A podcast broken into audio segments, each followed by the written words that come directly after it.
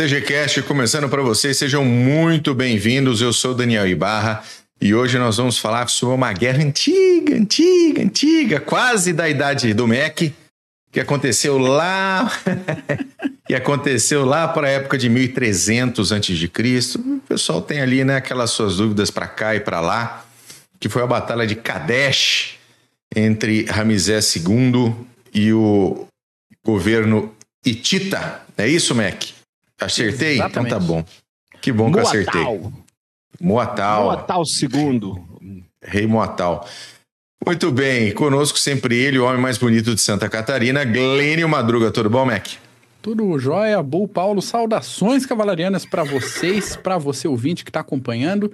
E um abraço apertado, um relincho especial para os nossos ouvintes lusitanos, porque hoje é dia do Exército Português, data em que é celebrada a tomada de Lisboa no ano de 1147 pelas tropas de Dom Afonso Henriques, primeiro rei de Portugal e patrono do Exército Português. Um abraço para todos vocês, ouvintes lusitanos.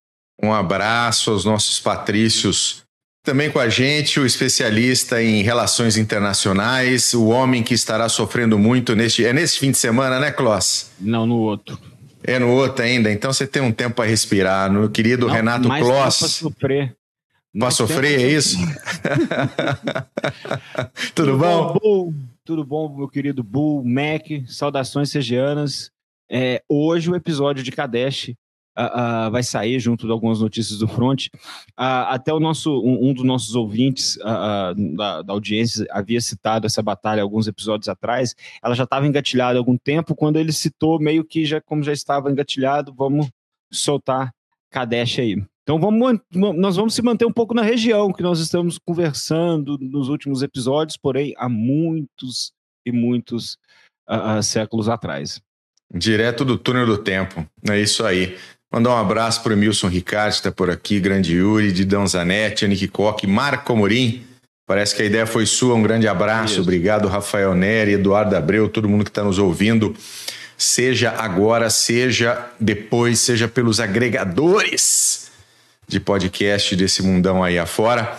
Mas vamos começar com notícias do front.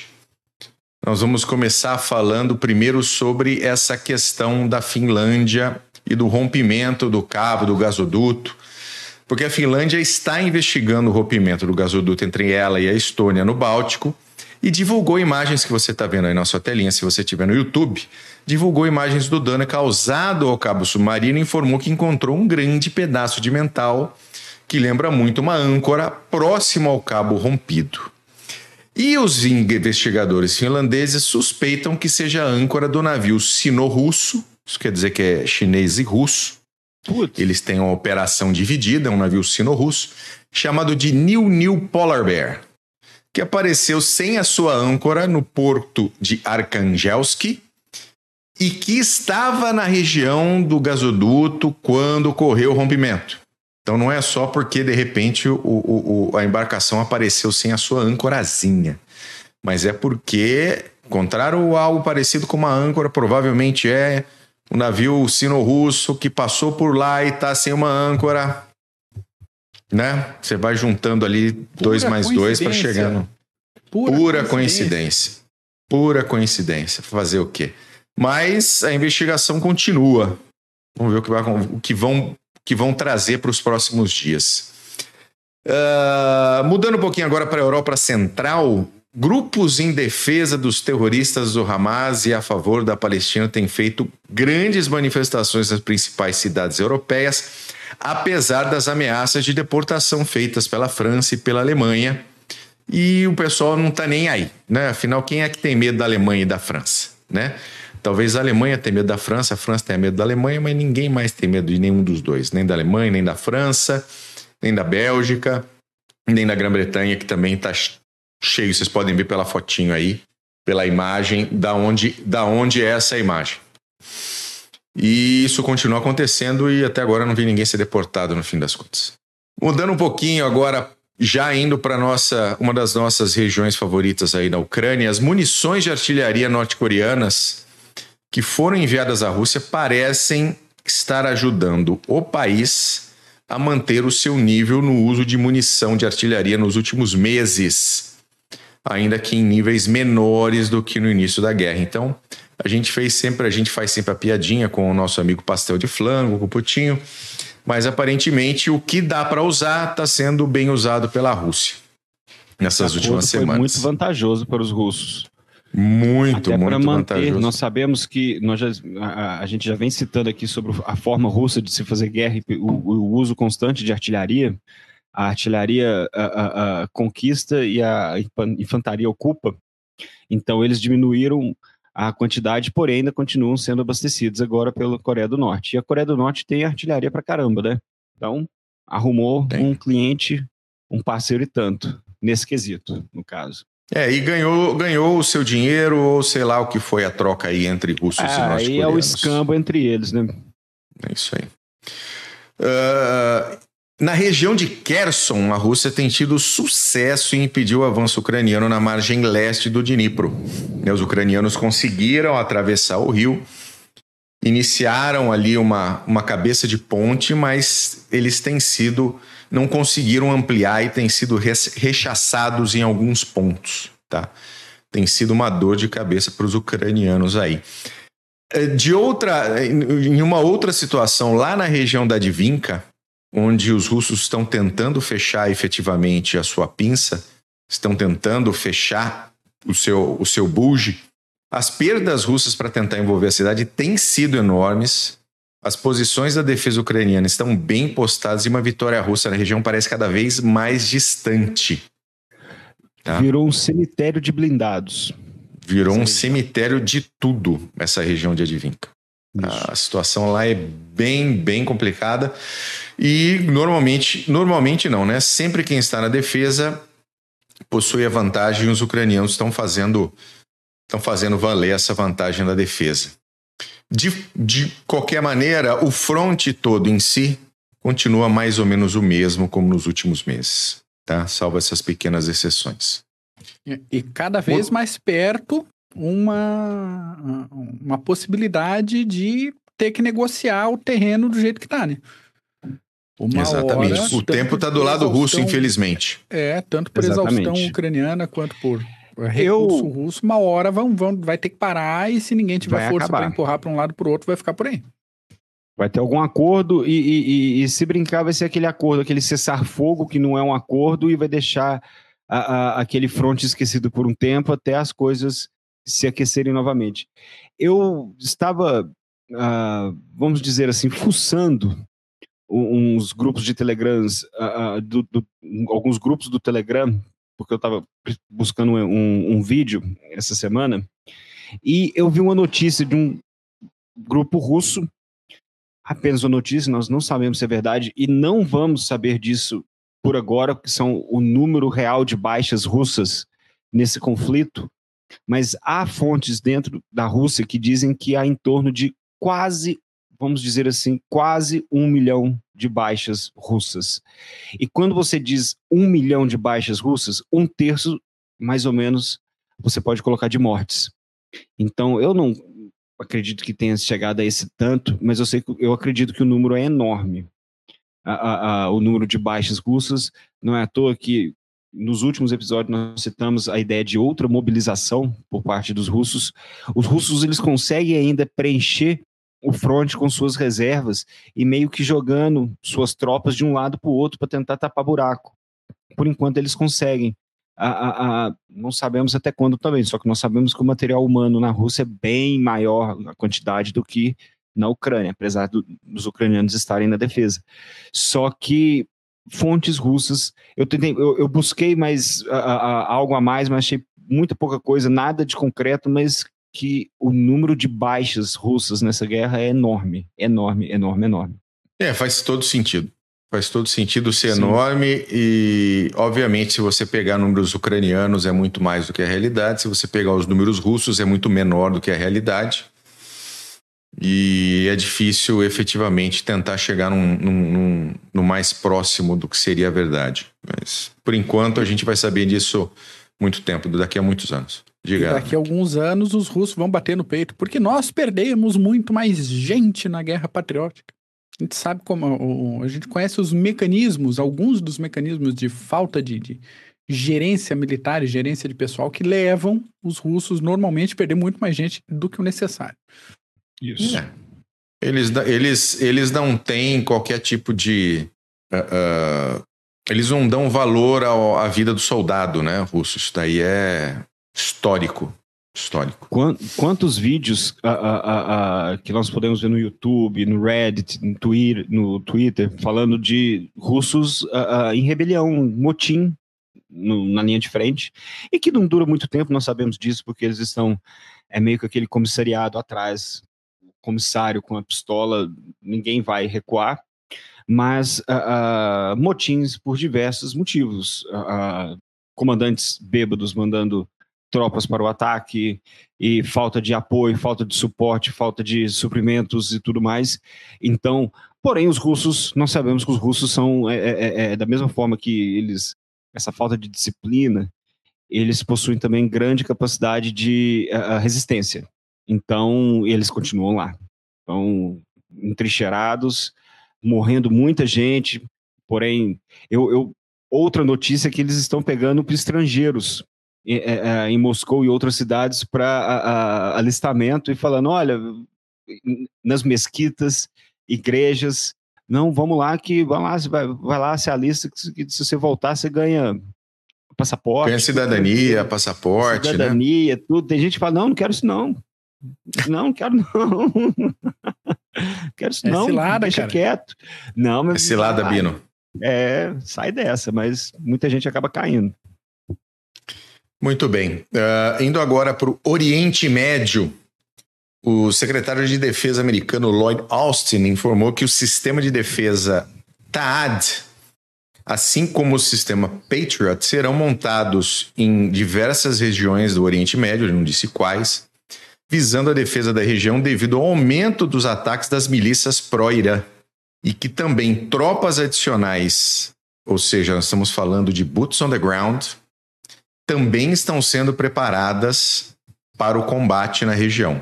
Então a gente pensava que talvez Rússia e Ucrânia fosse um estopim, fosse algo que levasse a algo muito maior.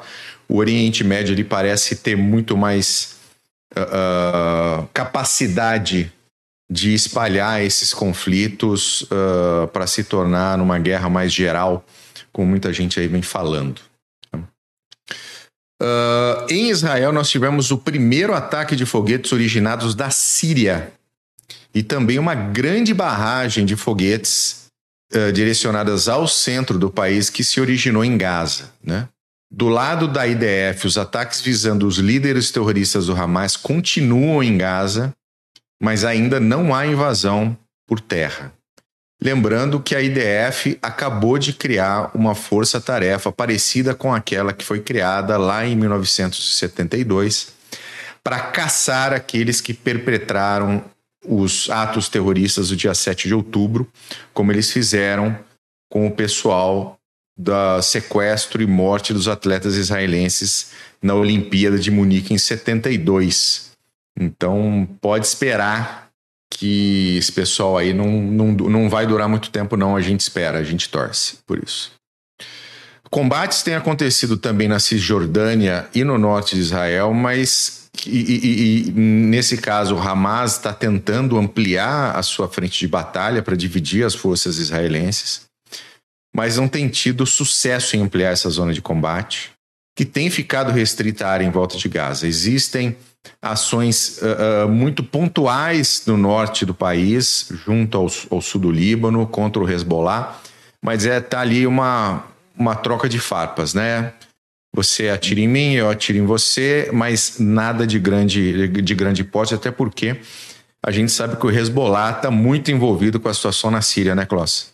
Sim, e, e, e é algo, uh, como você disse, esporádico, foram ao todo, se não me engano, um pouco mais de 30 mortes por parte do Hezbollah, e é quase que como o, o, o, o Marco Túlio havia falado, é simbólico, né? E também citou.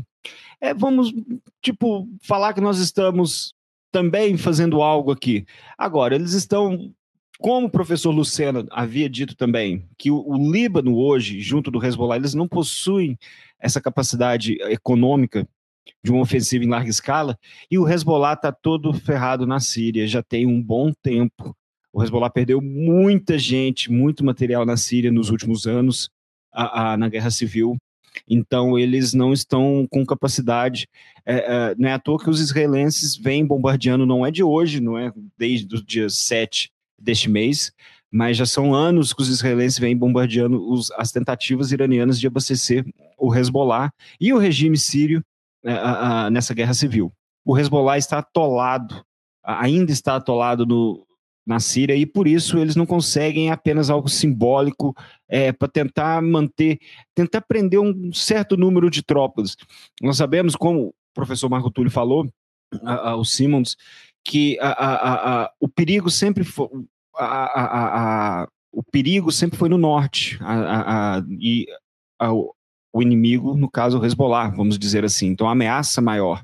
Então, o sul era um pouco menos, vamos dizer assim, defendido, porém o Hezbollah vem fazendo seu papel, porém é simbólico. Nada mais do que alguns morteiros, RPGs e mais de 30 soldados ou guerrilheiros, vamos dizer assim, do Hezbollah já pereceram nesse ataque simbólico aí. Se nesse ataque simbólico já está morrendo esse tanto de gente, imagina, imagina se atacar né? em força. Imagina se atacar em força.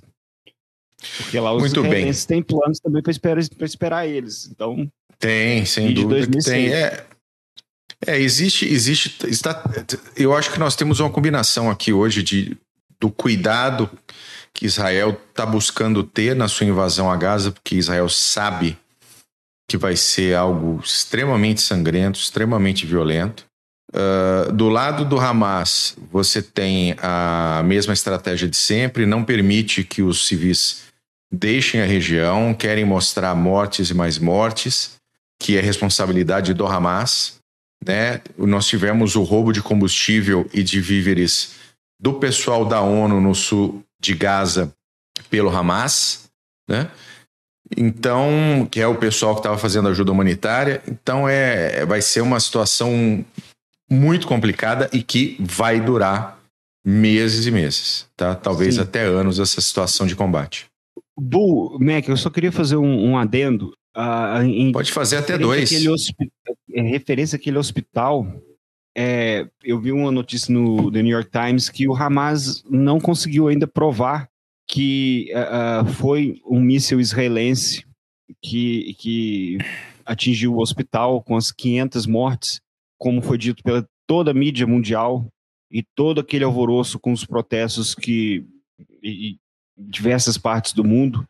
É, quando, toda vez que há um, um, um, ataque como esse, é normal que você uh, uh, retire, busque os restos da arma, do míssil, no caso, do foguete, enfim, para poder provar quem foi a, a, a, quem atirou, vamos dizer assim, o míssil. E ninguém achou essa Achou munição. porque não tem, né? Exato. Ou tem e não sei o que fizeram com essa munição, mas provar, tá aqui, não conseguiram. É, é eu falo isso porque é, é, é o que ocorreu em termos foi triste esse ataque ao hospital, tudo mais. Só que a, a, o jornalismo ali também morreu um pouco, vamos dizer assim, na minha opinião, porque é, todo as... mundo apontou o dedo. As fontes que eu vi, inclusive com geoconfirmação, ou seja, confirmação geográfica, é que o, o não foi um míssil israelense, foi efetivamente um foguete que teve algum tipo de mau funcionamento que caiu no estacionamento no estacionamento, exatamente. Destruiu carros, uh, uh, uh, quebrou vidraças e só. Uma nem mesmo, nem eles. Ali. Imagina, tinha, tinha o hospital tinha deixado de existir e ia todo mundo ver no dia seguinte. O hospital tá lá. Não, e até mesmo os 40 mortos que o Hamas diz que, existe, que, que ocorreram no estacionamento, 40 mortos no estacionamento, tinha bastante gente nesse estacionamento, hein? Do Agora, hospital. Pode buscar. todo pode mundo buscar, em cima de um carro só, né? Parecia pode buscar que, de início, vários mídias ocidentais, orientais, enfim. Todo mundo. O mundo inteiro. 500 todo mundo. mortes. Todo mundo foi. mortes. Não, hoje, hoje eu estava assistindo. Hoje eu estava assistindo o, o, o, Jornal da Record, se não me falha a memória, E quando se fala em mortes em, em Gaza, cita-se os palestinos, né? O número vem do Hamas, dos próprios grupos palestinos. Uh, mas em nenhum momento se fala que aquele número pode ser inflado, pode não ser o número real, dão um número como se fosse um número verdadeiro. Né? Sim. Eles estão falando, tem duas mil crianças já mortas em Gaza. Né? E a gente sabe com que tipo de gente uh, uh, uh, Israel e o mundo está lidando. Né? Então não dá para acreditar em tudo. Isso, é por eu, isso que é eu, eu pessoalmente não acredito. Eu, eu acho uma merda eu acho uma merda que tem gente morrendo, seja Gaza, seja Israel, mas complicado. É um desastre em si, mas é, é, é, é mais um motivo para uh, uh, todos nós. Nós sabemos, já cansamos de falar aqui que a primeira coisa que morre na guerra é a verdade. E, e, e é importante, a, gente já vem falando em relação à guerra na Ucrânia, que é preciso filtrar o que, que a gente absorve, que a gente acaba consumindo e, e precisamos usar um certo discernimento. Ah, da mesma forma que sim, Israel está atacando Gaza e tudo mais, ah, ah, mesmo esses ataques, tudo, olha, isso foi um ataque. Existem vídeos e mais vídeos nas mídias sociais mostrando os ataques aéreos da, da, da Força Aérea Israelense, mas existem coisas que Gente, uma pesquisa simples. O professor Marco Túlio, na última, na última, no, no episódio, no último episódio, ele disse: gente, isso é uma cratera de 2 metros, 30 centímetros. O que o Jay Dem, ele apenas falou isso. Imagina o que o Jay Dem israelense iria fazer ali. Só isso. Mas mesmo assim, ninguém quer uh, fazer uma meia-culpa. E, e o Mac aí, ó. o Mac. Mac, Mac sabotaram. sabotaram o Mac. Eu, eu que tô aqui na, na, na internet a lenha e o Mac que cai. Mas vamos seguir aí, vamos em frente. Vamos, vamos. Uh, numa ação parecida que o Eisenhower, que Eisenhower, Eisenhower hoje, hoje é o Alzheimer chegando. Numa ação parecida de Eisenhower, que Eisenhower, após a Segunda Guerra Mundial, trouxe os jornalistas todos do mundo para mostrar o Holocausto uh, com as imagens, com as filmagens que foram feitas pelas, pelas equipes, né, pelos soldados americanos e soviéticos, etc., para mostrar que o Holocausto existiu, para não deixar dúvida daquela desgraça, porque aquilo era tão horroroso, tão horrível, tão horrendo, que incita dúvidas. As pessoas não acreditam que alguém possa fazer isso.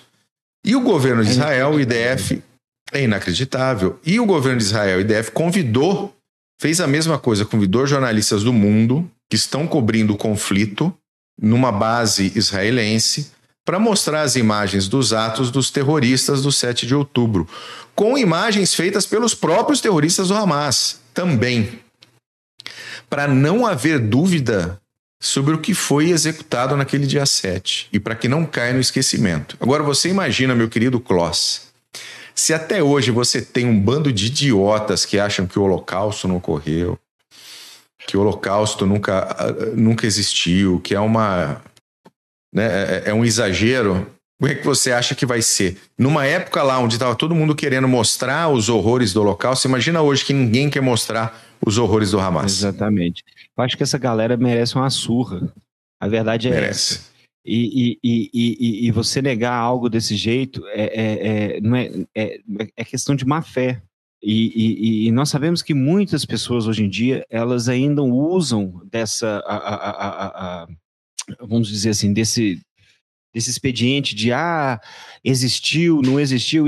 Parece que as pessoas, com o passar do tempo, as coisas vão sumindo, apesar de todas as evidências, parece que some. E isso é inacreditável. É inacreditável que hoje, para a gente já não, não ir perder ponto aí, já falar palavrão, né? Mas que hoje em dia as pessoas ainda precisam mostrar o que ocorreu há, quase 80, 90 anos atrás. Gente, o que mais precisa?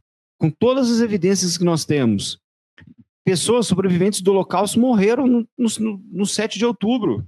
Então, é algo inacreditável. Inacreditável. Porém, nós precisamos a, a, a, apenas através da educação e nisso aí até a gente entra também nessa ideia de, poxa, mostrar o que é a verdade, uh, uh, porque de tempos em tempos, sempre temos essa, a, a, a, essa situação, né? De ter que mostrar a verdade mais uma vez. É bastante complicado, mas uh, o conflito continua, as pessoas continuam morrendo e isso não vai acabar, infelizmente, tão cedo. Sim. O Mac, o Mac diz que está tentando votar. O Windows tá dele está reiniciando. Está reiniciando. Tá bonitinho aqui. Ele mandou uma foto do Windows reiniciando. Então vamos fazer o seguinte: tá nós vamos continuar com a nossa pauta. Vamos seguir, vamos falar da Batalha de Kadesh, que o Mac é que tinha as imagens para falar um pouquinho sobre a Batalha de Kadesh. Mas quando mas a gente voltar, segue... ele coloca. Quando ele voltar, ele consegue. É, é, é o palco é teu, Kloss. Vamos falar da Batalha de Kadesh. Essa batalha já está engatilhada já tem um tempo. Na verdade, tem muito tempo. E o nosso querido a, a, a, ouvinte, que faz parte da nossa audiência, ele havia citado alguns meses atrás a Batalha de Kadesh. Então, nós, como já estava já um pouco engatilhado, resolvemos soltar, mas tivemos que soltar o episódio, a pauta, criar tudo direitinho, mas tivemos que esperar um pouco devido aos acontecimentos no Oriente Médio. Mas agora deu para a gente falar um pouco da Batalha deu de Deu para fazer. Quem, quem, quem comentou aqui é o Marco Amorim. Isso aí. Ele que tinha falado, foi um comentário lá, ah, falem, falem da Batalha de Kadesh. E a Batalha de Kadesh, pessoal, ela ocorreu em 1274 a.C. Eu até anotei aqui, 3.297 anos atrás.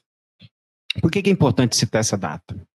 Nós estamos falando da idade, da, uh, da idade do bronze, no Oriente Médio, e desde essa época a, a, a guerra come solta, principalmente a, a, no Oriente Médio. Nós precisamos entender, e nós já citamos em episódios passados, que a, a guerra ocorre desde o Paleolítico. Está antes, se a gente puxar os estudos da Jane Goodall, a primatologista britânica na década de 60, que, estuda, que ela estudou o comportamento dos chimpanzés na Tanzânia e observou um comportamento bélico entre eles, como atitudes, como a, a, a estratégias de guerra, como emboscadas, você dividir para atacar, atacar o mais fraco, e aqueles que fazem a junção ou, ou faz um link com evolução, então fica parecendo que a guerra é algo bem mais antigo na nossa história. E nós temos evidências arqueológicas, claro, nós temos a, a Jericó, sete mil anos atrás, as evidências das muralhas de Jericó, Satal Huyuk, há 7.500 anos atrás, na Anatólia, atual Turquia também, são cidades que possuíam fortificações, eram muradas. Por que será que essas cidades, há 6, 5, 4, 3 mil anos, nós vamos falar de Kadesh, Kadesh era uma fortaleza. E por que, que essas cidades eram muradas? Devido aos conflitos armados, para se proteger de uh, uh, invasores externos. Então isso mostra que o passado foi bem violento. Não é à toa que muitos estudiosos, apesar da gente vir falando dessas guerras que ocorrem hoje em dia, nós vivemos no período mais pacífico de toda a história. Então, a, a, mas isso é tema, depois falar de Rousseau, Hobbes e tudo isso, se a guerra é algo natural, fica para outro a, episódio. Apesar de tem que, que trazer, tem que trazer o Smith para essa aí. Ele, exatamente, e, e, porque o Smith traz essa parte antropológica e psicológica que é essencial para poder entender uh, esse papel da guerra na sociedade e no começo da civilização.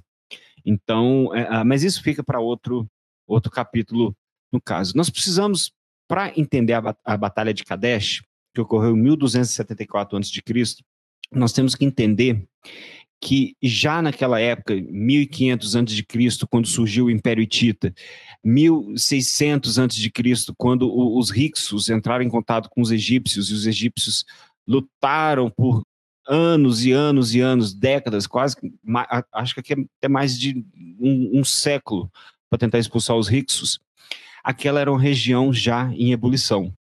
E a Síria, naquela época, era um entreposto comercial. Nós precisamos entender isso.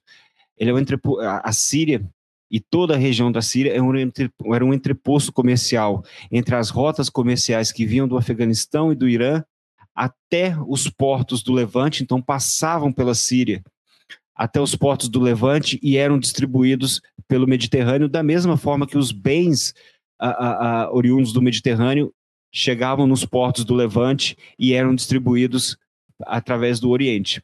Então, ó, ó quem chegou. Achei o caminho de novo. Mac, tô, tô só falando a parte da Síria, você pode a, a citar a, a, a, sua parte inicial. Mas para entender a parte geopolítica, é Kadesh foi uma briga de impérios e uma briga por influência. No caso, a Síria. Todos queriam dominar esse entreposto comercial, todos queriam din-din por deter a região, os entrepostos, e com isso, toda a riqueza material que a Síria possuía naquela época. Então, você possuía, por exemplo, a, a, a, estanho, cobre, você possuía lingotes de vidro, que depois virariam bens de luxo de vidro no Oriente Médio e também em regiões do Mediterrâneo. Você, você tinha produtos têxteis, madeira, alimentos, tudo isso sendo comercializado aos montes já nessa época. Então, era uma região visada a Síria. E é isso que nós vamos falar hoje sobre a Batalha de Kadesh, que é a, a, a posse, visão macro, que é a posse da Síria e para, a, a, principalmente para os egípcios, a posse da Síria era a posse da cidade, da, da fortaleza de Kadesh, ali no Levante, e o Vale Eleuteros. Por quê? Porque Kadesh levava ao Vale Eleuteros, que era o acesso egípcio aos portos do Levante e a, ao norte da Síria, que era uh, o objetivo, vamos dizer assim, principal dos impérios daquela época, que era o domínio da Síria, de todas as suas riquezas e do seu entreposto comercial. Mac, você tem um, uns pontos eu tenho os prolegômenos antes, uns prolegômenos. É. Manda bala. Mas eu vou fazer um pré-prolegômeno, já pegando o gancho que eu, que eu né? Caí, despenquei. Que eu, como disse o pessoal aqui, esse Mac não é Apple, né? e daí é, a gente passa por algumas dificuldades. Porque é o seguinte, foi até perguntar. Se fosse alguém, Apple, você não estava ligado até agora. Aí, não, não, eu tô de Apple aqui, gente. Pelo amor de Deus, fala não. a Little Vintage perguntou: todo, todo o Oriente Médio, Norte da África eram entrepostos comerciais? Olha, toda a base da civilização ali se deu por causa do comércio. Não é por acaso que é, toda a, a parte é, micênica, se a gente pensar em Grécia, né, a Grécia pré-clássica, era virada para o Oriente e não para o Ocidente. Tem toda a questão do comércio fenício, que era nessa base de onde hoje é Líbano e Síria, todo esse comércio com o delta do Nilo, as colônias fenícias foram todo no norte da África, esse, todo esse comércio, Mar Negro, Mar Egeu, me, parte leste do Mediterrâneo e norte da África, base da, do que a gente conhece como civilização hoje, tá? Mas vamos lá, vamos focar no Egito um pouquinho. História do Egito é um pouquinho longa, então a gente vai fazer aquele prolegômeno expresso para tentar situar você, ouvinte, nesse conflito de hoje. O famoso flashback. Famoso flashback, além desse, dessa explicação que o, que o Paulo já deu aí. Assim, aquele que fala que vai, vai fazer um prolegômeno rápido, ele começa assim, no início era o caos, né? e depois do caos, que levou veio o período... vai demorar hoje, pega café. Veio o período pré-dinástico do Egito, quando as terras além do Nilo ainda não eram tão desérticas, quando era comum caçar e coletar alimentos, quando era comum é, domesticar animais da savana em torno do Nilo tempo vai passando, o clima vai secando, isso vê que a gente está falando nessa, nessa parte aí, 8 mil, 7 mil anos antes de Cristo, a gente acabou de sair de uma era é, glacial, tem que levar isso em conta também, essa variação de temperatura de vegetação. Vai passando o tempo, várias tribos nômades, seminômades de culturas diferentes vão se fixando nas margens do Nilo e desenvolvendo pecuária, desenvolvendo agricultura, cada uma desenvolvendo sua cultura, sua arte e em, comunicando umas com as outras. Então, para situar, a gente está falando agora, nesse período de estabelecimento, de mais ou menos 5.500 anos antes de Cristo. Então, essas diferentes culturas foram entrando em, concordância e às vezes em conflito, estabilizando, desenvolvendo comércio. Passaram mais uns séculos, a gente chega nos anos 3000 antes de Cristo, mais ou menos, e começam os períodos dinásticos com a Era Tinita. E depois Império Antigo, primeiro período intermediário, Império Médio segundo período intermediário. E a gente está falando de mais ou menos é, 1.500 anos de, de, de história, 17 dinastias. Então, deixa eu ver se consigo jogar alguma coisinha aqui na tela para ilustrar um pouquinho para vocês. Que eu caí, eu levei metade do rolo junto comigo aqui.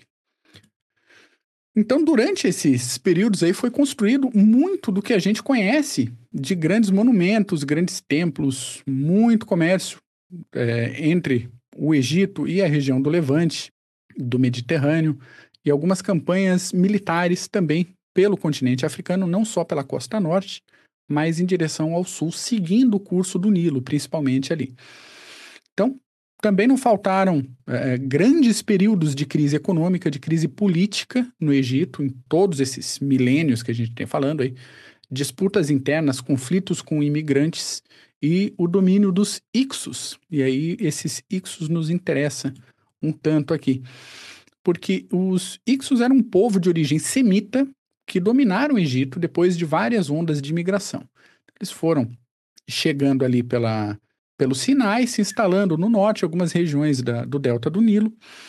E durante muito tempo a gente teve uma referência uh, dos Ixos a partir de registros egípcios que pintavam os Ixos como um bando de bárbaros violentos que chegaram, invadiram o país e tiraram os egípcios do trono e tal. E no final, eles conquistaram ali, teve uma, uma sequência de governantes Ixos depois de deles já estarem dentro do, do Egito, convivendo com os egípcios, misturando a cultura deles também com a cultura egípcia.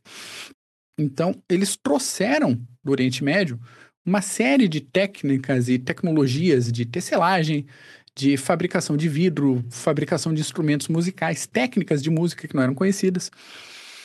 E também é, a gente bota nesse caldo cultural aí a domesticação do cavalo e a fabricação de carros de guerra. Quando a gente chega no Império Novo, a gente tem uma retomada do poder pelos líderes egípcios, legitimamente egípcios, isso já com a 18ª dinastia de faraós, e a gente tem um monte de nome famoso, como o Amoses, a Hatshepsut, uh, o Tutmés II, a Su tá rindo aqui atrás, porque eu sempre gaguejo quando eu falo.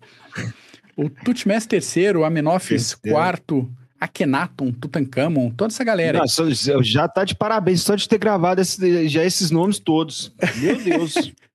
é, Impressionante. às vezes a gente mistura, hein? E o Emilson tá comentando que o Emilson é fã de história do Egito também, Emilson. Se, você, eu, se eu falar alguma groselha aqui, por favor, me corrija.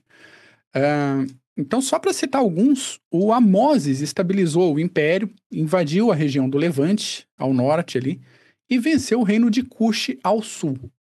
A Hatshepsut pegou um, um, um, reino um pouco mais estabilizado, ela se dedicou um pouco à paz e à cultura e fez grandes construções de templos. Para quem está acompanhando no YouTube, o templo que está na tela ali superior à direita é o templo de Hatshepsut, para ver o, o, o tamanho da obra que ela fez ali. Depois veio Tutmés III com uma pegada tão forte de expansão que alguns historiadores tiveram a pachorra de apelidar ele de um Napoleão do Egito. Né? Isso um pouco mais recente. Então, durante o, os 30 e poucos anos de governo, ele fez 17 campanhas militares no Levante e expandiu o território até o rio Eufrates. Se a gente pensar em, em puxar para o leste aqui. Então, na região de Kadesh, teve uma revolta financiada e encorajada pelo Império Mitanni, isso, o Império Mitanni atual, Iraque, ali um pouquinho para lá, um pouquinho para cá. E nesse contexto aconteceu a Batalha de Megido, que foi vencida depois de seis meses de cerco. O espólio de guerra da Batalha de Megido incluiu um pouco mais de 900 carros de guerra e 2 mil cavalos. Isso não era nem pouca coisa em, em volume de material e nem coisa barata. Então foi um, um imenso um imenso, uma, é uma da... imensa conquista para os egípcios. É uma das primeiras vezes que se tem registro do uso desse tipo de tecnologia de carros de combate, né, Mac? Exatamente. E é a primeira batalha que a gente tem mais nível de detalhe, né, de, de, descrição de como é que as coisas aconteceram, porque, uh, assim, se a gente for pensar na história uh, do Homo sapiens, a gente está falando de mais ou menos 200 mil anos de idade. A gente aprende a escrever tem uns 6 mil, sabe? 97% da nossa história ficou para trás como não escrito. Então, muita coisa que aconteceu antes. História oral, né? É. Era história oral. Muita coisa, principalmente desse último trecho, que é de 10 mil antes de Cristo para cá, que é da última era do gelo para cá, muita coisa se confunde por essa história oral. Então, a gente tem histórias que aconteceram quando determinado povo estava numa região, mas esse povo migrou, não existe mais, essas histórias vão se espalhando também. Hoje em dia a gente, nossa, mas tem uma história de um dilúvio que é dessa, dessa, dessa, dessa, dessa, da outra cultura. Pô, gente, o pessoal tá ali sem registro escrito, né? Passando do jeito que dá e o povo tá fazendo migração. Continuamos, né? Enquanto seres humanos, continuamos fazendo migração. Uns mais do que outros, mas a gente continua fazendo migrações para cima e, e. E migração, lembrando que migração naquele momento era sobrevivência. Exato. Né? exato. Pré-agricultura, onde você onde eram coletores e caçadores, ou seja, você tinha que ir onde estava a comida. Então, se aconteceu algo com você aqui, dali a um ano, dois anos, três anos, pode ser que você já esteja em outro local completamente diferente, tentando sobreviver até você chegar na, na, na idade ali, ficar bem velhinho, uns 21, 22 anos. é, e, e até por essa dificuldade que a gente aos poucos vai desenvolvendo pecuária, vai desenvolvendo agricultura para tentar parar de andar tanto, para ter um pouco de comida mais, mais ao alcance. Né? E até foi perguntado aqui se os cavalos foram domesticados pelos mongóis. A gente tem é, vários focos de domesticação simultâneas, pensando em cavalo. Então, um pouquinho mais para lá, um pouquinho mais para cá, mas. É, Os sítios em, também. É, em, em, vários lugares essa domesticação foi acontecendo mais ou menos ao mesmo tempo. Claro que a gente pensa mais ou menos para a antiguidade e pré-idade do ferro, a gente tem uma margem, assim, sei lá, 3 mil anos, né? De, de mais ou menos. Então, a, é, é, a gente e, precisa ser flexível nessa, nessa questão. E é importante, é importante citar que quem cita muito bem essa parte da domesticação dos cavalos e, e, e o uso deles como transporte depois, e depois como um transporte de guerra é John Keegan, naquele, no, no livro a, a, História da Guerra. Ele uhum. cita muito bem como que nas steppes a, a, da Eurásia os cavalos foram sendo domesticados ao, aos poucos, porque no começo eles não eram aptos para montaria, Exato. e aos poucos foram se desenvolvendo e essas migrações, como você, o Mac, vocês citaram, que é algo natural da natureza uh, humana, trouxeram essa, uh, essa expertise, esse conhecimento inteiro, e que depois nós vamos ver também dos ricos que trouxeram para o Egito a, a, a, ideia dos carros de combate e tudo mais, essa troca hum. de informações e tecnologia. Pois é. Até o, o Calaza está falando aqui, Tutmés, Napoleão do Egito, referência dada pelo historiador e egiptólogo norte-americano James Henry Breasted. Espero que seja assim a pronúncia, senão venha reclamar aqui no Clube de Generais, por gentileza. É... Boa, boa referência, Calaza. Calaza, membro do nosso canal aqui no YouTube, nível sargento, se não me engano. Muito obrigado pela, pela coisa. E ele falando aqui, tô, tô devendo uma aula sobre história do cavalo na guerra. Será feita, tá? Promessa aqui no ar. Será feita. Você não, você, não, você, você não vai ler a, a, a piadinha de Napoleão? Não uma piadinha, mas tiraçãozinha de sarro. Você não vai ler a tiração de sarro de Napoleão? Você vai pular o comentário mesmo? Não, eu vou chegar nele, porque eu ia falar do Tutmés aqui. Então, que tá o, o Calaza comentou que, ao contrário do Napoleão, ele nunca perdeu, né? O Tutmés nunca perdeu uma batalha, ampliou o império, manteve até o final do seu reinado e terminou adorado pelo povo por séculos após a morte. Inclusive, é isso, é isso que leva, é, é um dos pontos que leva à Batalha de Kadesh, que a gente vai chegar daqui a pouco. Então, o Tutmés faz essa consolidação do domínio egípcio no Levante, para a fúria né, dos cananeus e de tantos outros povos e cidades-estados da região ali. Então, com muito território, com muito dinheiro, com tudo conquistado, bem tranquilo, o pessoal começou a se preocupar com outras coisas, com coisas, com besteiras, como substituir o politeísmo por monoteísmo inverter toda uma ordem religiosa e social que estava funcionando há milênios no Egito. Fala então, temos paz, tranquilo, vamos começar a pensar na vida, vamos filosofar aqui. E se a gente fizesse uma mudança religiosa, como é que faz? Tem toda aquela questão do, do Akhenaton e filho Tutankhaton, que depois vira Tutankhamon e tal.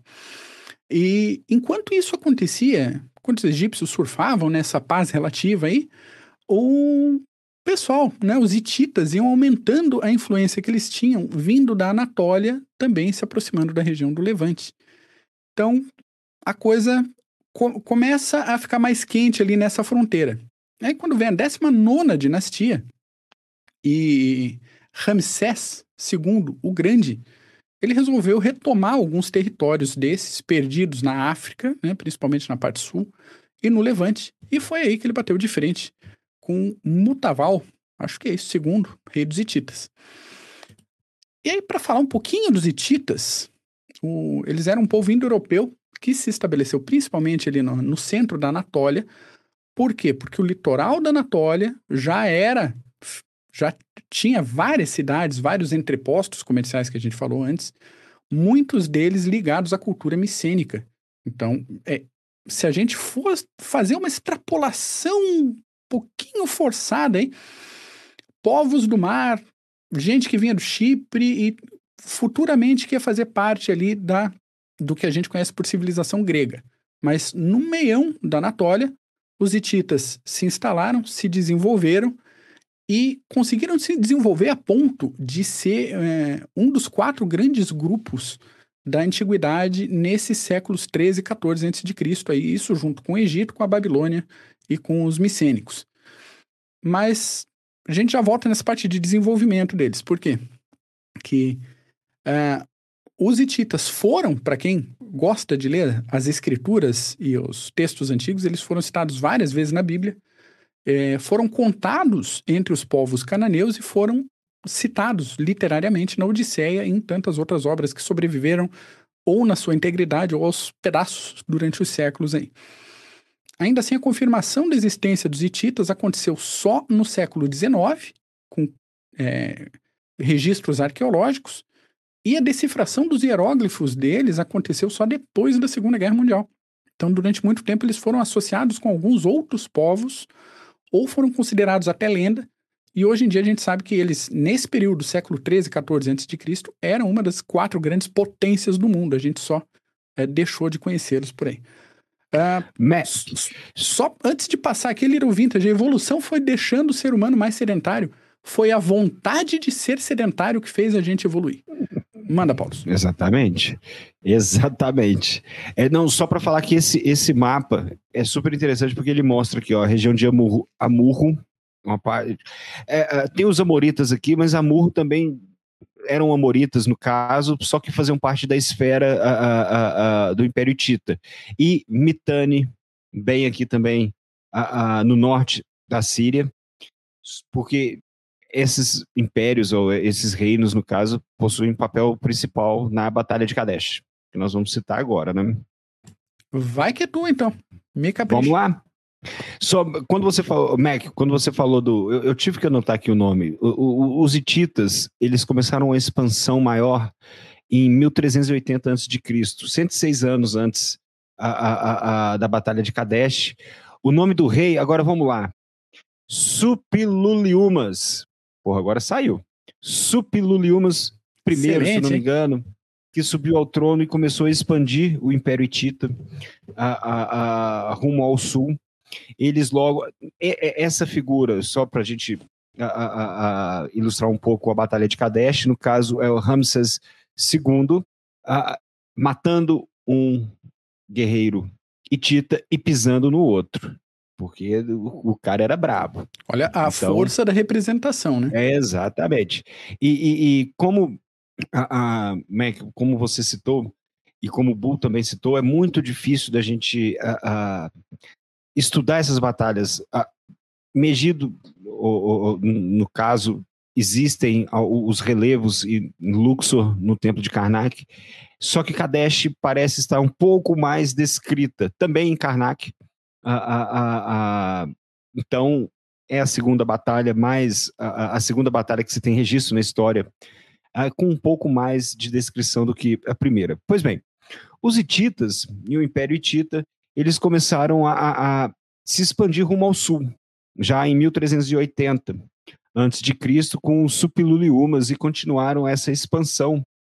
E o Egito, a, a, nessa época, eles possuíam um certo interesse a, na Síria, como, nós, como eu, eu acabei citando mais cedo, mas os egípcios eles não possuem uma força militar grande o suficiente, principalmente para ocupação. Então, eles pensavam mais na, na região de Canaã e do Levante como uma segurança, principalmente em relação aos rixos que invadiram e, e, e, a, o Egito por, por, um certo período de tempo, mas a ideia deles mesmos, é, é, a ideia mesmo deles, dos egípcios, nesse, nesse período, era apenas segurança, como manter alguns impérios a, a, como uma buffer zone, e também como coleta de impostos desses estados vassalos. Eles possuem até uma certa a, liberdade de ação, vamos dizer assim.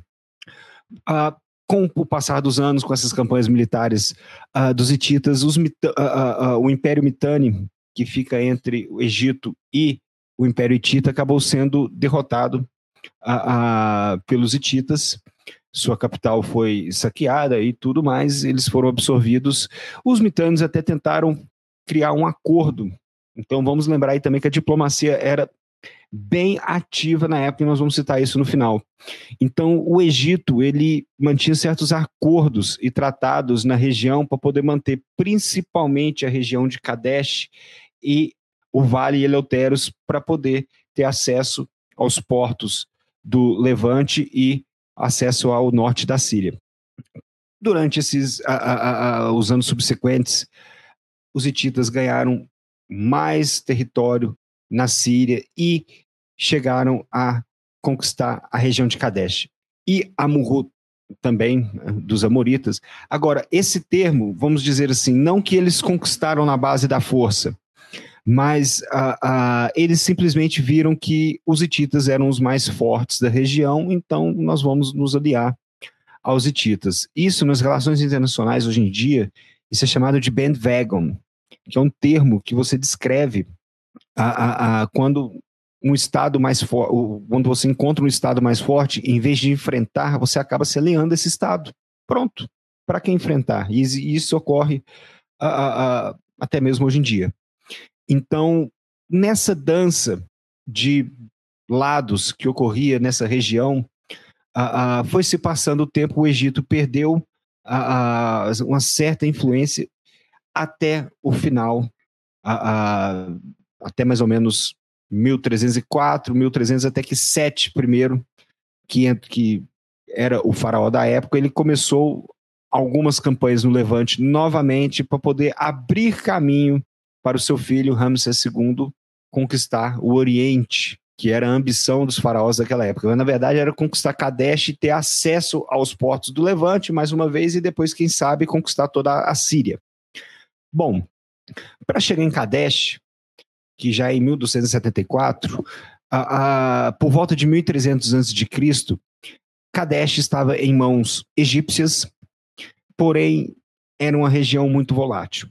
Então, acabou que Kadesh, mais uma vez, estava em mãos egípcias e depois os hititas, mais uma vez, compraram Kadesh compraram uh, uh, os amoritas também e passaram esses para sua esfera de influência. Então, isso que deu esse casus belli entre Ramsés II e Muatal II para entrarem em, entrarem em confronto. Primeiro, Muatal, para poder recuperar e, de uma vez por toda, criar suas fronteiras e mostrar que Kadesh fazia parte das suas fronteiras, e Ramsés II iria falar que não, essa região é minha e é, faz parte do Império Novo, faz parte do Império Egípcio. Bom, os antecedentes para essa batalha são, são bem interessantes, porque uh, uma batalha desse porte, que ocorreu em 1274 a.C., é, e Kadesh já era o local preparado para essa batalha. Todos sabiam, Kadesh passou em mãos. Esperar a moto passar mas Kadesh passou em mãos uh, uh, uh, egípcias, influência egípcia, influência tita e tudo mais diversas vezes. Kadesh era uma fortaleza perto do rio Orontes, como nós vamos citar aqui. E no começo, quando Muatal decidiu partir, depois de alguns anos de preparação para enfrentar os egípcios, Ramsés II também estava preparado e eles sabiam já de antemão há anos que, olha, vai chegar um ponto, aqui nós temos à esquerda a, a Ramsés II, nós temos várias estátuas dele, o coitado do Muatal tem uma, um cavalo, sei lá, botaram ele na pedra ali, coitado. Pelo menos é a única. Cavucaram no canto? É, acharam, pelo menos acharam um, um relato dele aí, ó, um relevo mostrando que pelo menos ele existiu. E o, o rei Tita se preparou muito para essa batalha. E ele conseguiu se aliar a 19 a, a, a reinos diferentes. Não é à toa que nos relevos sobre a Batalha de Kadesh, em Luxor, se fala que não havia mais prata no Império Hitita, porque ele comprou todos os aliados para que lutassem ao seu lado em Kadesh. Então, Muatal, com uma coligação, vamos dizer assim, uh, rumou ao sul, rumo a Kadesh, e Ramses, junto de suas quatro divisões principais, Amun, Re, Set e Ptah, rumaram ao norte, uh, uh, rumo a Kadesh.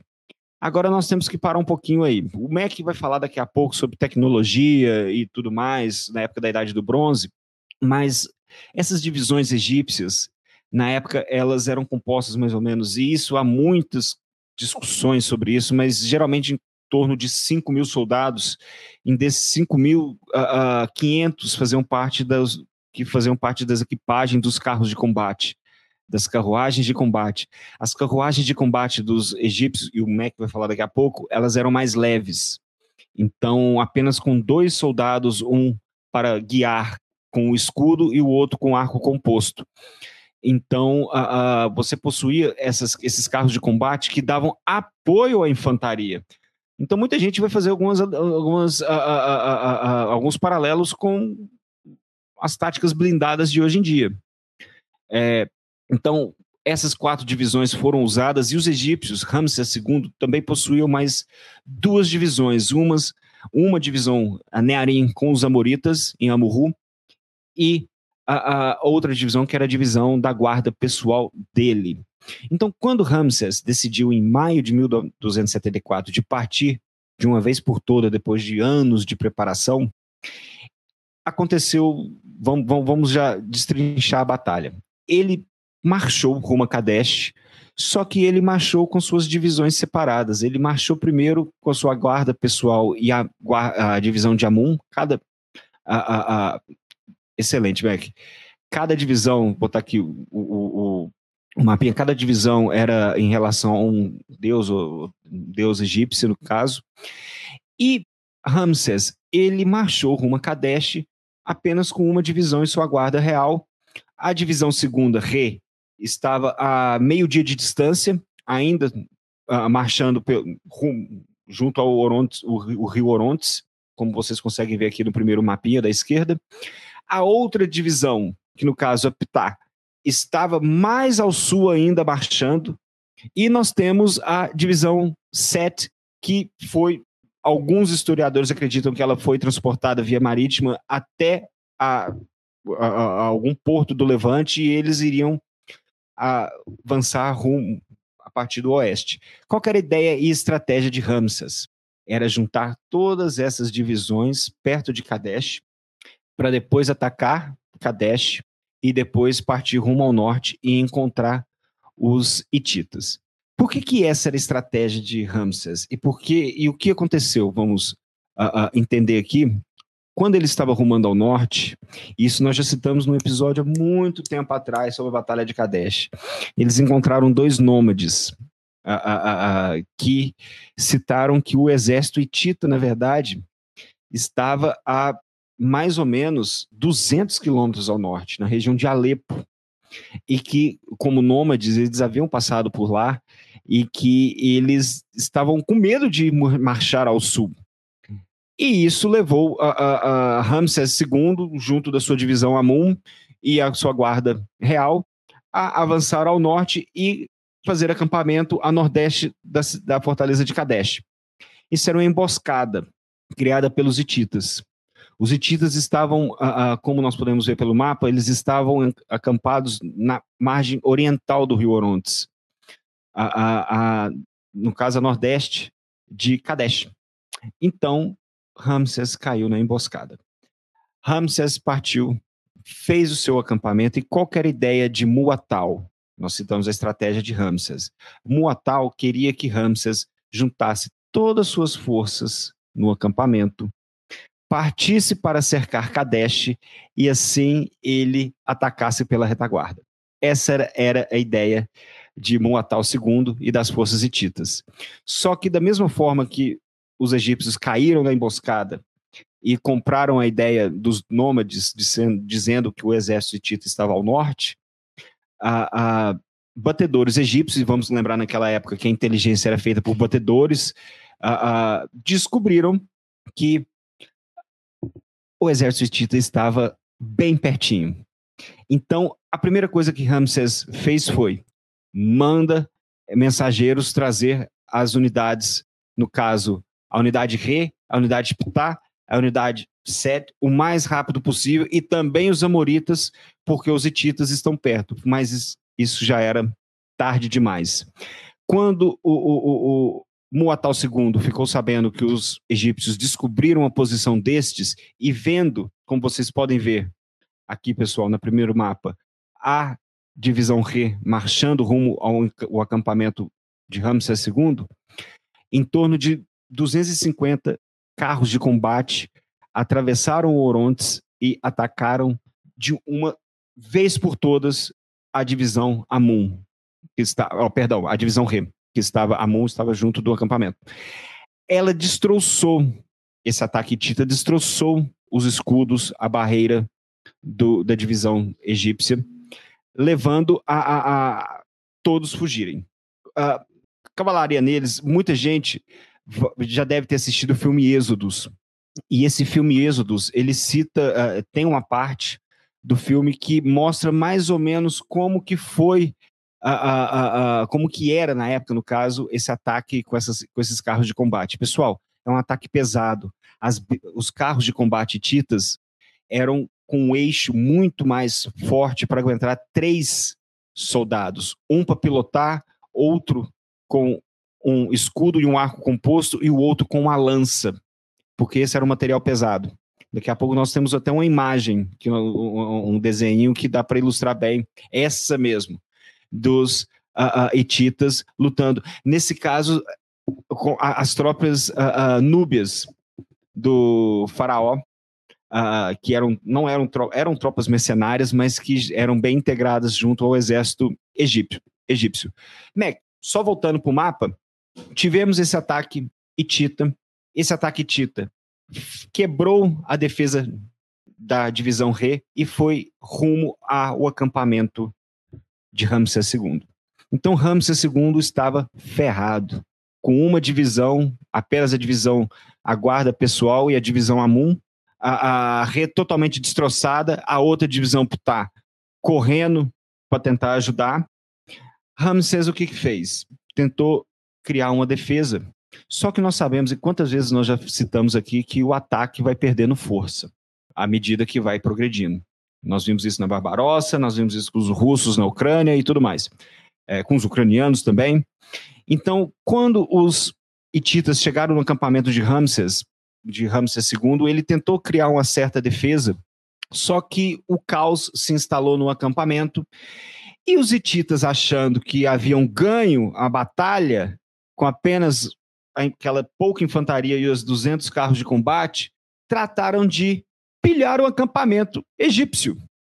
E quantas vezes nós já citamos aqui, nós citamos na Batalha de Guararapes, citamos em outra batalha antiga, que a tropa parou para pilhar, e o que aconteceu? Ramses juntou a guarda real para segurar e, como nós podemos ver ali no, no segundo mapinha, contra-atacou da divisão Amun, os restos da divisão Re, a guarda pessoal e ele mesmo. Então, ele mesmo liderou esse ataque, essa investida. Eles expulsaram esses hititas do acampamento que fugiram em debandada. Nisso, como vocês podem ver ali, no terceiro mapinha, Muatal II, vendo a situação, lançou o resto do seu exército. 20 mil homens que atravessaram Kadesh pelo norte para atacar o campo uh, uh, de Ramses segundo o acampamento. E isso era uma estratégia, uma tática, vamos dizer assim, mais do que válida, porque a maioria dos seus carros de combate que estavam no acampamento saíram buscando os hititas. Só que aí, para salvar o dia, vamos dizer assim, chegou a, a, a, os amoritas, que foram chamados para dobrarem a marcha, junto da divisão Pitá, que, que chegou pelo sul, e pegou os hititas pela retaguarda e pelo norte. E junto da defesa do faraó, do acampamento, eles acabaram expulsando os hititas da, a, a, a, do campo de batalha, no caso. Essas bigas, dizem que esse contra-ataque de Moatal possuía cerca de 20 mil soldados. E dentro desses 20 mil, nós podemos contar em torno de 3 mil ou 4 mil carros de combate. Mas esses carros de combate eram pesados. E esses carros de combate eram de difícil mano manobra. As bigas egípcias eram mais leves. E o que, que as, as bigas egípcias fizeram? Elas conseguiam se man manobrar para pegar a, a, a, as, os carros de combate e titas pela retaguarda ou por um ponto cego. Isso me lembra muito de um texto que até eu escrevi da Batalha de Hazenai, no começo da Segunda Guerra Mundial, no começo da Barbarossa, perdão, do, da, invasão da, da, invasão dos alemães da União Soviética, 24 de junho, ah, não me lembro agora a data, mas os Skodas 38 toneladas deram conta dos KV 1 e 2 devido à velocidade maior e uma certa uh, uh, uma fácil manobrabilidade, era mais fácil de manobrabilidade. Isso, obrigado. Então, a mesma coisa saiu com as carruagens egípcias. E elas conseguiram alcançar as carruagens mais pesadas e uh, conseguiram expulsar, vamos dizer assim, as tropas hititas. Dizem nos relevos de Karnak que eles nadavam mais rápido do que crocodilos, o rio Orontes, para atravessar. Na hora do salve-se quem puder, você nada mais rápido mesmo que crocodilo. E foi isso que aconteceu. Bom, não acaba por aí.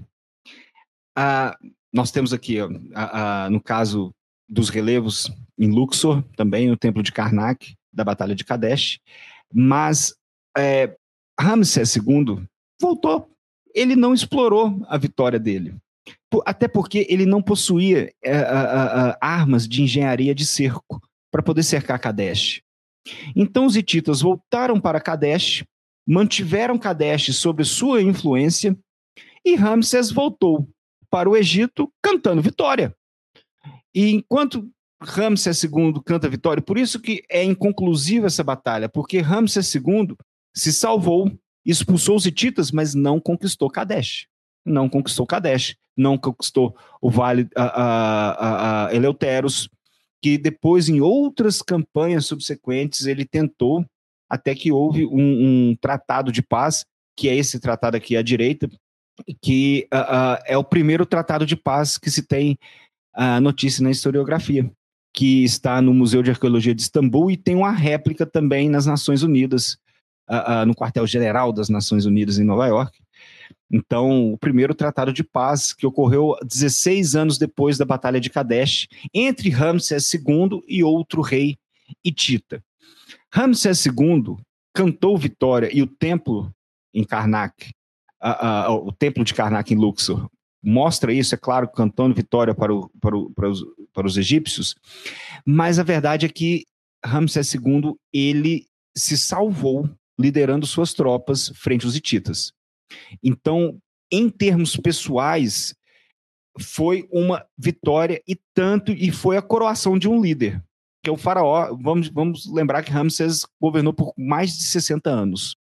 Então, é, é, é essa, essa vitória, essa sobrevivência dele de trazer suas tropas e se a, a, conseguir se defender de forças hititas maiores, acabou levando esse sentimento de vitória para os, para os egípcios. Da mesma forma que Muatal II e os hititas também dizem que foram vencedores da batalha porque expulsaram os egípcios de Kadesh, do Vale Eleuteros, e da região por muito tempo. E o acordo de paz mostra que os hititas se deram um pouco melhor do que o, o, Ramsés II e o, e os egípcios. Porém, ainda há muito debate, é, como nós falamos, a, a historiografia, é, você acha poucos livros a, a, sobre o tema, então é, é um bem difícil você, até mesmo a data. Eu enchi o saco do Mac, o Mac é prova, eu enchi o saco dele aí, esses últimos dias aí, perguntando, ô Mac, mas e aí? Porque eu tenho aqui um livro falando isso, eu tenho um livro aqui falando outro. Então é muito difícil. Às vezes você precisa pesquisar, pesquisar, pesquisar. E o mais certo, no final a, a, a, desse episódio, falar da Batalha de Kadesh, é que foi um empate. Que depois é. levou a um, o, o, o, Tratado de Paz 16 anos depois. Exatamente. Até... Peraí, Mac, avisa ao, o Paulo que a cavalaria é. não fugiu. Cavalaria no máximo dá meia volta e segue em frente. Exatamente, exatamente. O, o caso é que, nesse caso aí, as duas fizeram isso, né? Cada uma virou. Frente para a retaguarda. Retaguarda, é, exatamente. avança. E avança. Avança, Mas, cada um é, protege é... a sua capital e deixa por isso mesmo.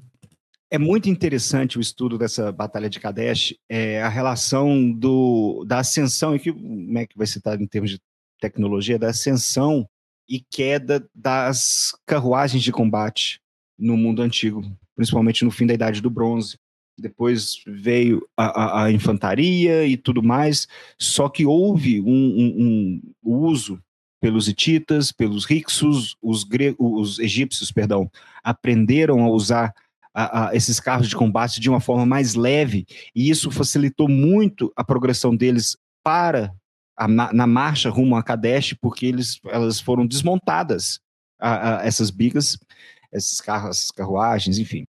E então mostra que isso abriu uma era dentro do Egito de uma aceitação maior à tecnologia e o Egito se preparou melhor para anos depois incursionar de novo rumo ao norte da Síria.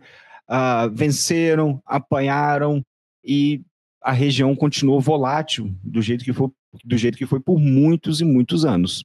Né? Mac, agora você tem uma parte tecnológica interessante aí, né? Tenho, tenho para falar um pouquinho, mas vou, vou pegar um outro gancho do Marco Amorim que falou um pouquinho antes aqui. Questão engraçada, né? Que troianos eram gregos, mas eram dominados pelo Império Hitita. Normal, né? Na, na, na Grécia, durante muitos séculos, que cada cidade era uma cidade-estado, ela se autogovernava.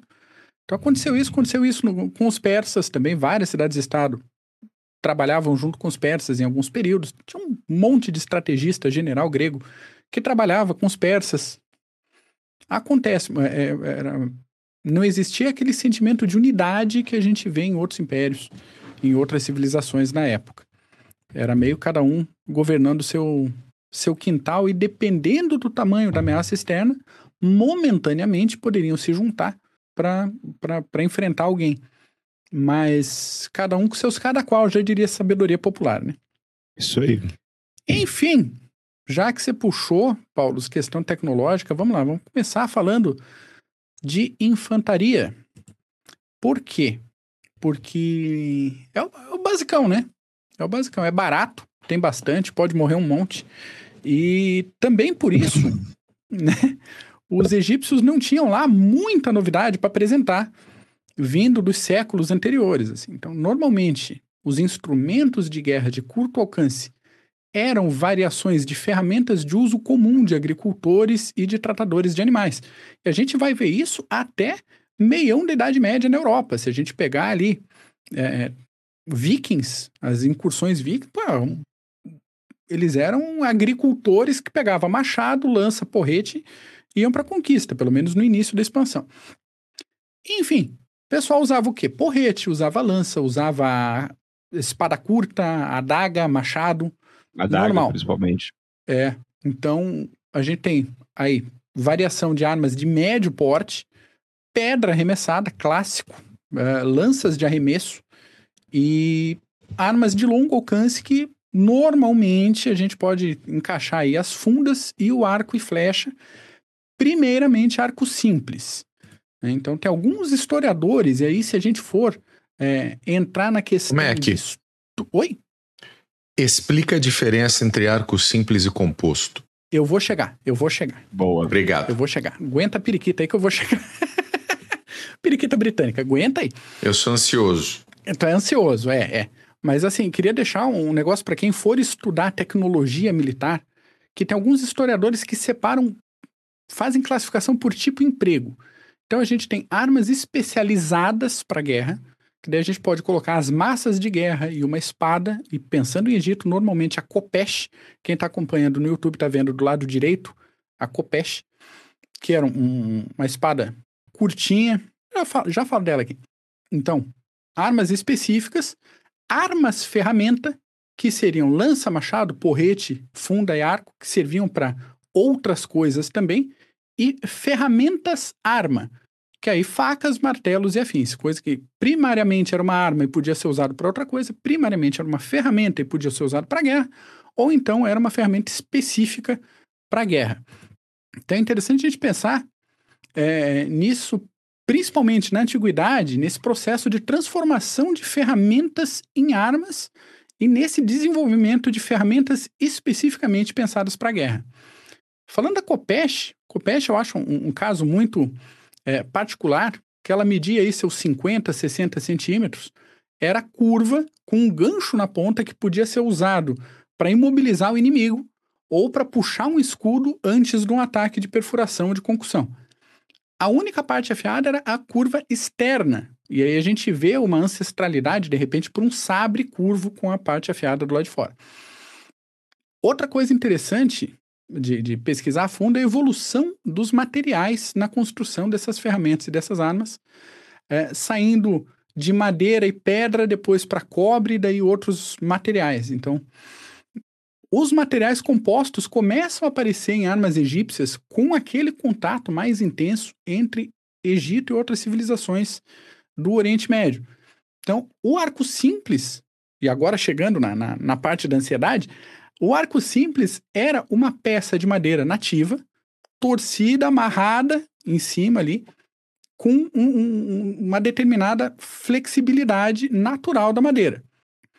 Uh, nesse momento, a gente pensando nesse contato ali com Ixos e com outros povos, a tecnologia que entra no Egito é, substitui esse arco simples por arco feito com lâminas de madeira, lâminas de osso e lâminas de tendões. Isso tudo dá muito mais elasticidade para o material e, consequentemente, muito mais potência. Só que olha o, o, o degrau tecnológico e de. É, tô com a palavra artifício na cabeça. Engenharia, talvez? É, é, é. Mas do, do, do, do trato manual, assim, o, a quantidade de saberes tecnológicos que implica você juntar feixes de madeira, conseguir fazer feixes de madeira, conseguir fazer feixes de osso com a umidade certa, feixes de tendão, prensar, cortar e transformar isso numa arma. Isso é sensacional. Hum. Se a gente pensar rapidamente, não que isso preocupe muita gente, mas pensar rapidamente que o infante pode morrer, o Egito não dava lá muitas opções, não deu opções por muito tempo. O único recurso mais ou menos comum era a possibilidade de portar um escudo, mas nem tanta gente usava. E ficou assim, mais ou menos até a 18ª dinastia, quando começaram a aparecer algumas peças de proteção feitas de couro ou tendo couro como base e umas peças de cobre costuradas por cima. Mas ainda assim não era aquilo tudo e tem toda a questão de, de calor e dificuldade e custo de fazer essas peças. Então, na tela, para quem está acompanhando no YouTube, tem ali infantaria egípcia, tem a copeste do lado e embaixo tem uma lâmina de machado típica da época.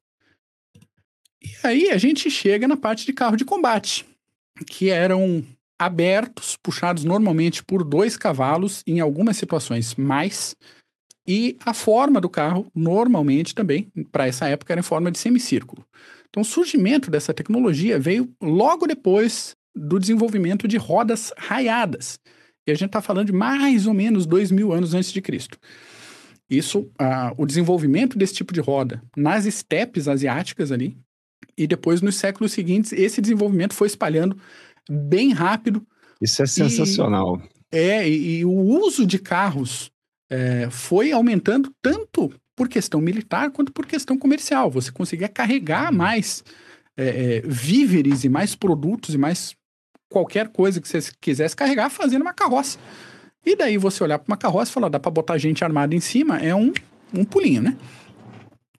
Então, a, a gente pode ver essa expansão rápida é, no uso de carro é, pela, pelas planícies do Irã já pelo ano 1800, Índia, China, Anatólia e Egito em 1700 a.C.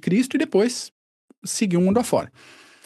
As particularidades de cada tipo de carro é, acompanharam, claro, a cultura e o tipo de terreno da civilização que produzia cada carro. Então, os hititas eram muito competentes na arte da guerra, não era qualquer bisonho tacando pedra nos outros, e principalmente na questão do carro de combate. Eles tinham esses carros pesados, com capacidade de três pessoas. Hoje em dia a gente falaria motorista, municiador e chefe de carro, né? ou na época, uh, condutor e dois guerreiros, um com arco, um com lança, e o condutor com escudo, e o próprio carro reforçado, mais reforçado, é, com placas de madeira, enfim. Era um quadrado, né? Exatamente, ele era pesadão mesmo. Então a gente percebe aqui que, que a ideia desse carro tinha a, a mobilidade como diferencial aos simples reles dispensáveis é, combatentes a pé, mas dava ênfase para poder de fogo, para impacto poder de fogo. Então, dois arqueiros, um arqueiro, um lanceiro e um condutor, formavam um conjunto mais fortemente armado, porém, esse conjunto era uh, muito mais pesado se a gente pensar em velocidade e em manobra. Já os egípcios e outros povos de terreno mais aberto preferiam carros mais leves e mais rápidos. Então, especificamente no Egito, todas as condições de produção de carro já estavam presentes ali em torno do ano 1550 a.C. E a partir da expansão de carro foi, foi inevitável. Claro que a gente pensa em Egito, muita parte comercial do Egito, Alto e Baixo Egito, acontecia pelo Nilo. Então, a parte terrestre ficava mais de, de transporte de autoridades, é, questão administrativa e tal, e a própria questão militar. Uh, ainda assim, fazer um carro de combate é um negócio caro, né? Então, também outro ponto é, normal aqui da história militar é que operar carro de combate, operar cavalaria é sempre muito mais caro uh, de, do que operar infantaria.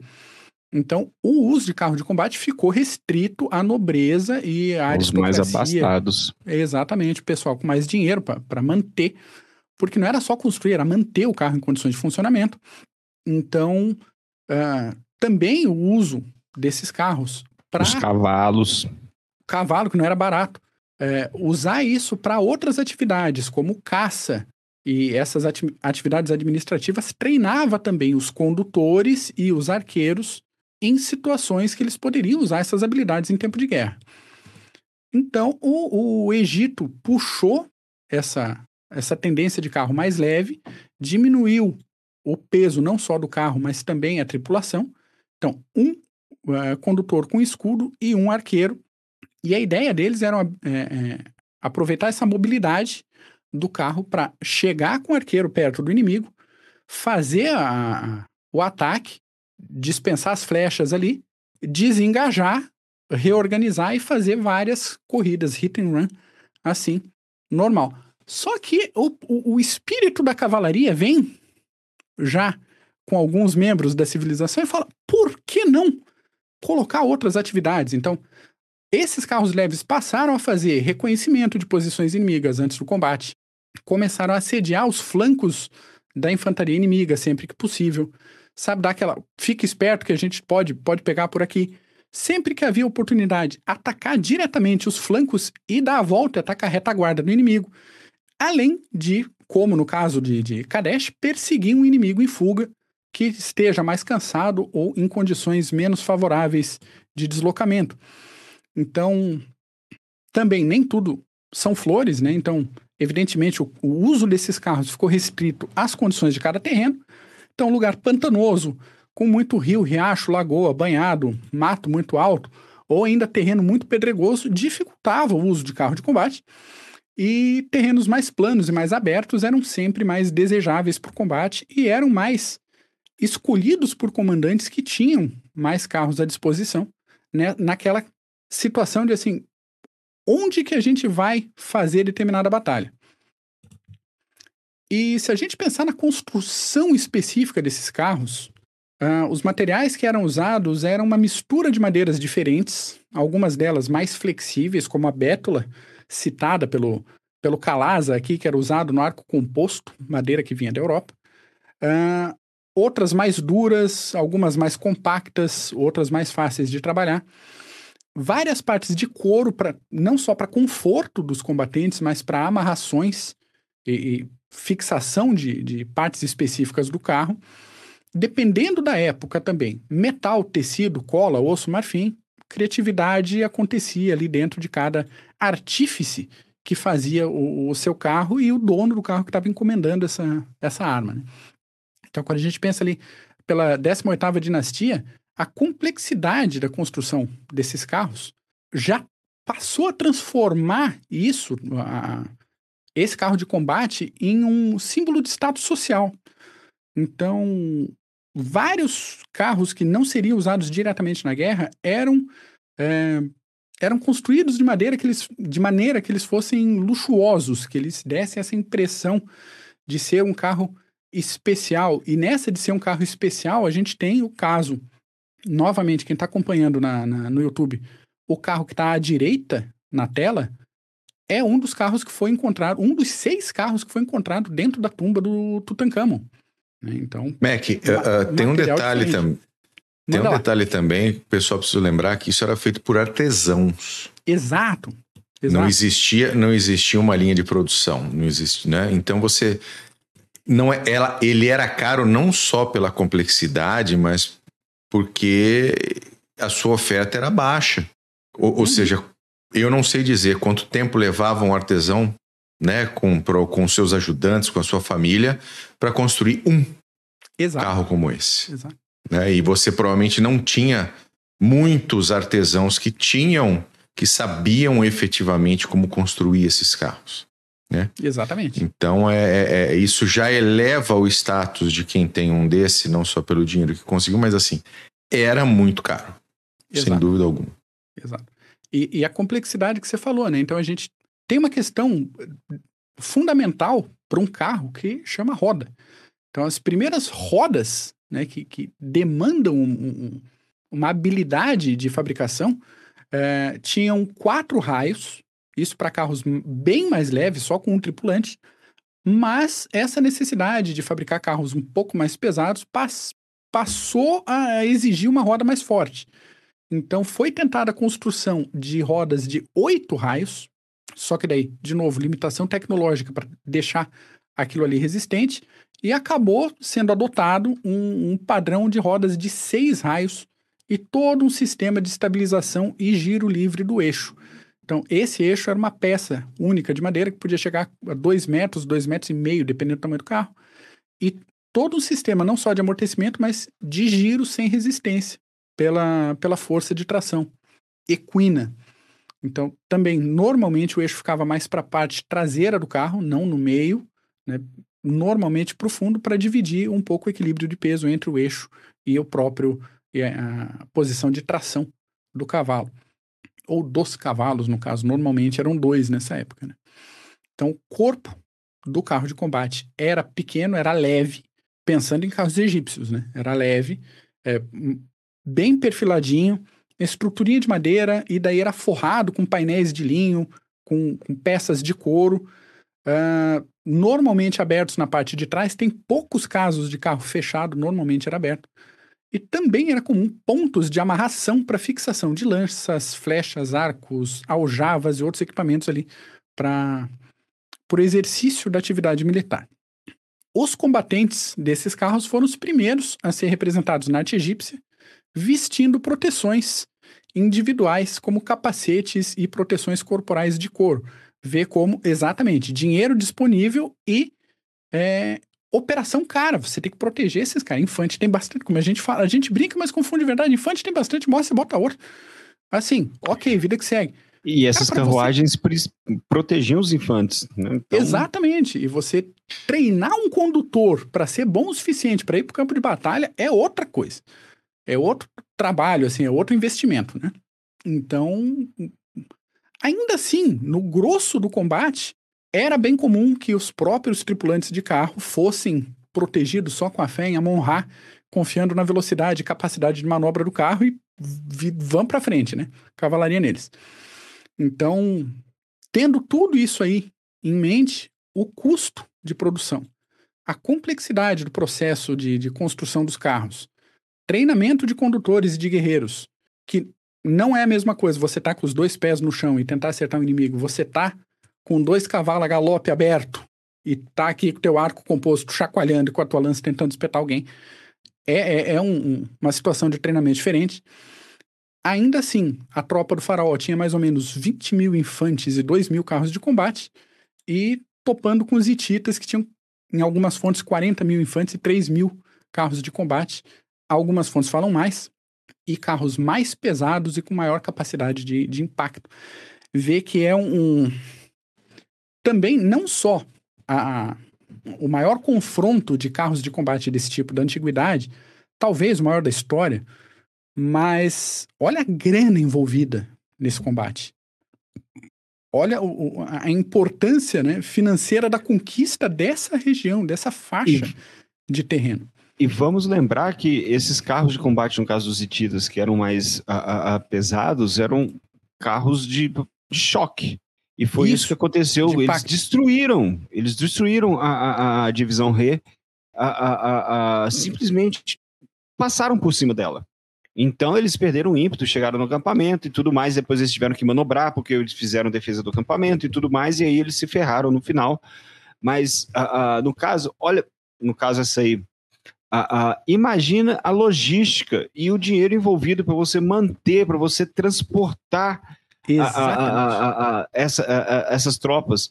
Os, os egípcios, por exemplo, eles tiveram que transportar as bigas desmontadas até perto uh, do rio Orontes para poderem prosseguir. Então, isso demanda uma logística, isso demanda um, um, um, um dispêndio uh, de esforço e uma economia muito forte para você manter. Você precisa de riquezas. Exato, então, é, não é à toa que não é algo que acontecia tão constantemente né? E ainda assim Aí... a Little Vintage fala ali que quanto mais dinheiro você tem, melhor a sua armadura e melhor o seu exército. Ah, Só que isso pode. também é isso é em parte, mas bate também na questão de doutrina de combate. Uh, Sim. Poderia construir carros mais pesados de impacto também. Mas toda a questão pensada no terreno, na aplicação direta, fala, não, a gente vai focar em carro leve. Terreno totalmente diferente. Exatamente, a doutrina de combate diferente e que fez diferença em Kadesh para o próprio faraó sair vivo, né? Para ele Isso. conseguir fazer uma carga e romper a, a linha hitita e conseguir voltar para casa. Vê que, que, coisa linda que é o desenvolvimento disso. E uh, a partir daí, dos séculos seguintes, a gente vê um, um decréscimo no uso desse tipo de carro militar para atividade de guerra, só que uh, os e gaguejando. O carro como símbolo de status ainda permanece por tanto tempo que a gente vai ver é, a Roma Imperial tendo competições de corridas desse tipo de carro que já não era mais empregado para combate, mas ainda era usado de forma esportiva. Que passam-se o... 1500 anos e ele ainda é importante. A, a habilidade do guerreiro com um carro complexo para fazer curva, para correr, ainda era relevante tanto tempo depois. O, eu não esqueço o Dorn citando que uh, uh, se, você, se, as pessoas achavam que o acham que o Coliseu virava um inferno com aquele tanto de pessoas assistindo os gladiadores é porque nunca uh, e lógico não vão presenciar mas nunca leram os clássicos citando as corridas de biga que esse sim era o esporte. Não é à toa Exatamente. que o maior, o atleta mais rico de toda a história foi um corredor uh, uh, de bigas, uh, de corrida, né? Corrida de bigas, que era um português que, se fosse juntar, seria. nem, nem lembro a, a quantia, mas foi o atleta mais bem pago de toda a história. Exatamente. exatamente. É, de longe, inclusive, né? Também, né? De longe. Bem, nem é. se compara longe, com hoje em dia. Longe. É. E deu guerra civil e tudo, mas a gente ainda chega na guerra civil de Roma, que começou uhum. numa corrida de bigas também, isso fica para outro episódio. Isso aí. Um dia, um dia a gente vai fazer todo todo um esforço, nós vamos fazer também um encontro ecumênico para a gente conseguir fazer e finalizar a queda de Roma. vamos, vamos fazer, vamos fazer. Tá? Vai precisar do encontro ecumênico. Eu ainda entendeu? tenho medo. Trazer de todas as crenças e, e para poder sair. Tá? Fizemos três vezes a queda de Roma, os três deu ruim. Perdemos três. Quando a gente, quando, quando nós ainda gravávamos, né? Nós ainda gravávamos, não era ao vivo ainda. Agora mudou um pouquinho, vamos ver como é que fica. Mas uh, é, é impressionante como a estratégia, não a estratégia, voltando, é impressionante como a tática de guerra e na evolução de armamentos pegou um objeto tão importante naquele momento quanto os carros de combate e relegou a uma situação de esporte e, e, e status para muitos e muitos e muitos anos depois transformar novamente em algo praticamente necessário para uma força armada. Exatamente. A gente tem um, um, uma curva de é, aumento, de uma necessidade de aumento da habilidade do guerreiro para conseguir guerrear e montar. Então ele passa a ser um, um alvo menor, um alvo mais é, manobrável e um guerreiro mais eficiente em batalha, a gente já vê isso uh, ah, 150 anos depois da Batalha de Kadesh, a gente já começa a ver é, exponencialmente o uso de, de arqueiros montados e depois desenvolvimento de, de, cavalaria e chega na época de Roma, cavalaria blindada, a gente vê cavalaria blindada bizantina e por aí o negócio vai embora. Só que lá para tanta vem arma de fogo, né? E daí você precisa um, uma blindagem um pouco mais pesada, um pouco mais eficiente. Daí um cavalo sozinho já não consegue carregar. Mas velocidade e, e poder de fogo sempre foi algo uh, uh, importante no campo de batalha e nas doutrinas de guerra. Uh, vimos isso em Kadesh e, vimos, e estamos observando hoje em dia nos carros de combates, na Ucrânia e em outros locais também, como os carros de combate ressurgiram uh, vamos dizer assim, pelo que nós estamos falando hoje de Kadesh, mas na Primeira Guerra Mundial e toda aquela ideia de poder de fogo, transporte e proteção uh, uh, de soldados é um ciclo, né? Exatamente, exatamente. E Muito bom, excelente. Se, sempre buscando a soberania do campo de batalha. Cavalaria Isso. neles. Adorei a Batalha de Kadesh. Adorei, excelente, senhores. É Meus parabéns, é interessante, hein? É interessante a gente tá falando, a gente fez dois episódios sobre Israel e Hamas, daí a gente assim, não, vamos fazer um episódio, sei lá, 3.500 anos para trás, e daí a gente vai ver o mapa do avanço, a gente tá no mesmo lugar. No mesmo lugar. No mesmo ali, lugar. Canaã, no mesmo lugar. Síria, não sei o que, mesma, mesma faixa ali, a mesma coisa. Com é... uh, exércitos lutando por, por, por, lutando por áreas de influência, por uh, uh, mais poder, a, a lucros maiores e é o que a gente observa hoje em dia. Não foge muito do que, vem a gente, do que a gente vem falando aí ao, desses, anos, desses anos todos, né? É muito bom. É isso aí. Excelente, Mac. Valeu, obrigado, hein? Eu que agradeço. Coisa linda. Imagina a aula do Paulo aí sobre a Batalha de Kadesh, é coisa isso. mais linda.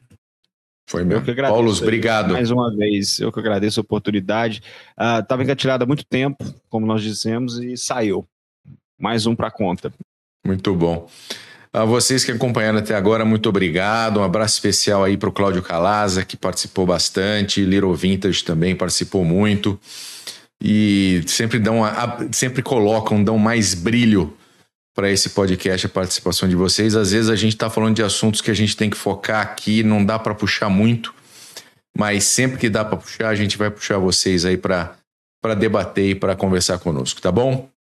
E semana que vem tem mais. Semana que vem tem mais. Você que é membro, você que é membro acima de sargento, né, Mac? Exatamente. E tá lá no, e tá lá no grupo do Telegram, coloca aí o teu dá a tua sugestão de pauta, hein? A gente, obviamente, a gente tem um monte de pauta aí para que a gente tá para colocar, mas da sua sugestão de pauta, de repente ela tá mais ou menos ali engatilhada, a gente faz acontecer. Tá bom? Dá uma agilizada. Isso aí. É isso daí. Beleza. Um abraço para todos, uma boa semana. Tchau.